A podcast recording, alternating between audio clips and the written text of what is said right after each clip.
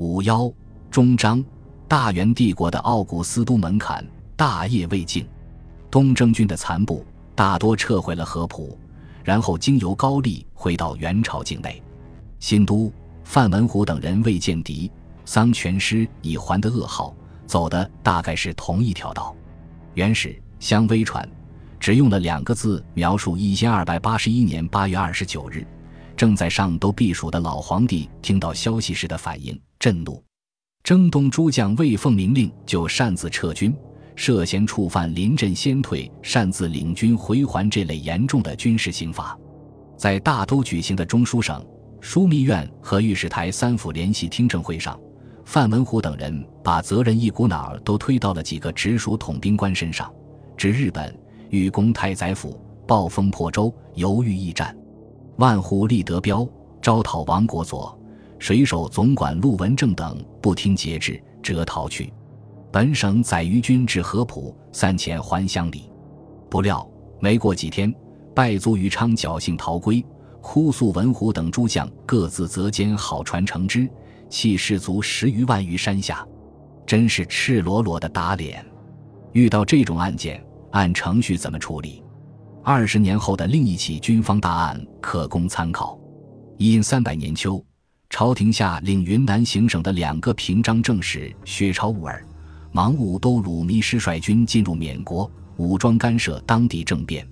不料过了春节没两月，军队就灰溜溜回来了。行省上奏朝廷的报告是这么写的：“臣等围攻叛军首都，贼兵困区，旦夕出将。不料高参政、万户张吉察尔等人扬言天热瘴发，不能安营过夏。某日。”行省官员正在开会，几个军官居然自己领兵拔营撤走了。省官一看，追也来不及了，只有跟着回来。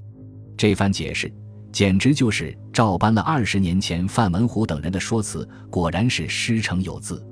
后来，朝廷专门从河南行省抽调了一队人马查办此案，这才发现云南行省自平章政事、左丞、参政下至一二大将校、武官。令使接受贼禄，收了钱，故意纵敌，又怕暑热胀气致死，找了个借口就撤了。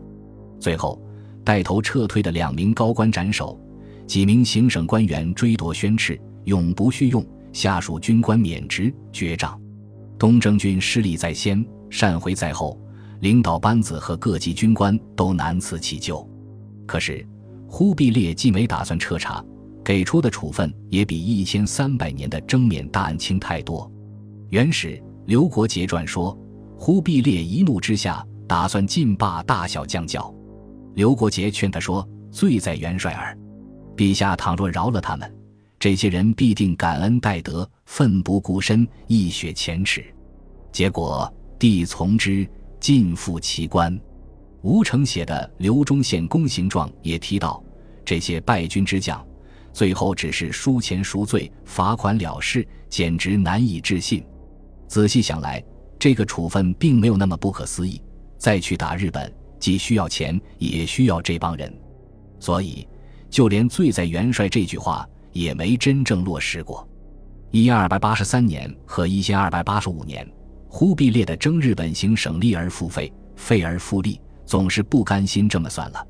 他要重组的行省班子。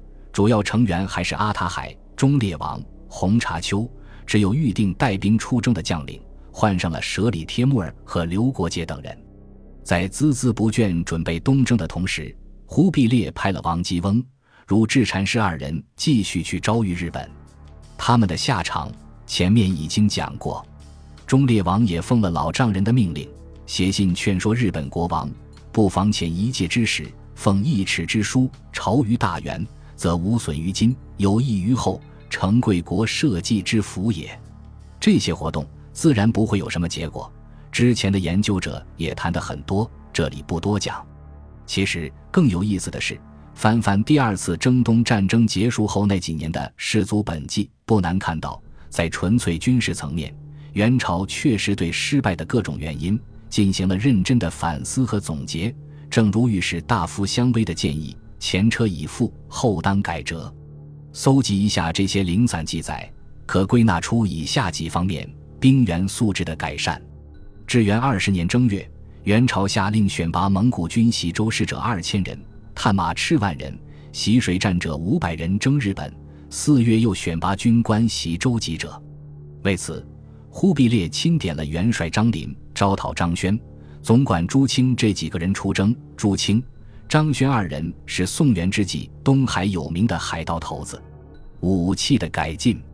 至元二十年四月，征东行省入手一批崭新的西域炮，连同造炮的工人，准备将来在日本大展拳脚。至元二十二年六月。军工技术部门又鼓捣出一种征日本迎风船，看来对极端天气有恃无恐。军纪以及后勤方面的改进。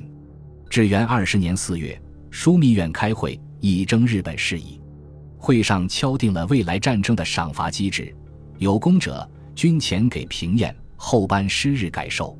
至元二十二年冬，元朝规划从江淮地区调集百万石军粮，通过海运。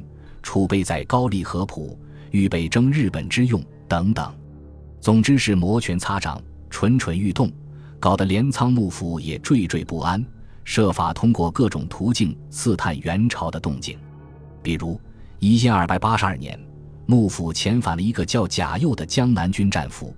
这个贾佑一回国就主动自首，说自己是日本国胶原帅婿，指江南造船，前期来后动静，军马压境。愿先降服。然而，这些动听的战争前奏，好像天际黑色的雷雨云，一直轰隆隆响着，最终没有落下来半滴雨。原因何在？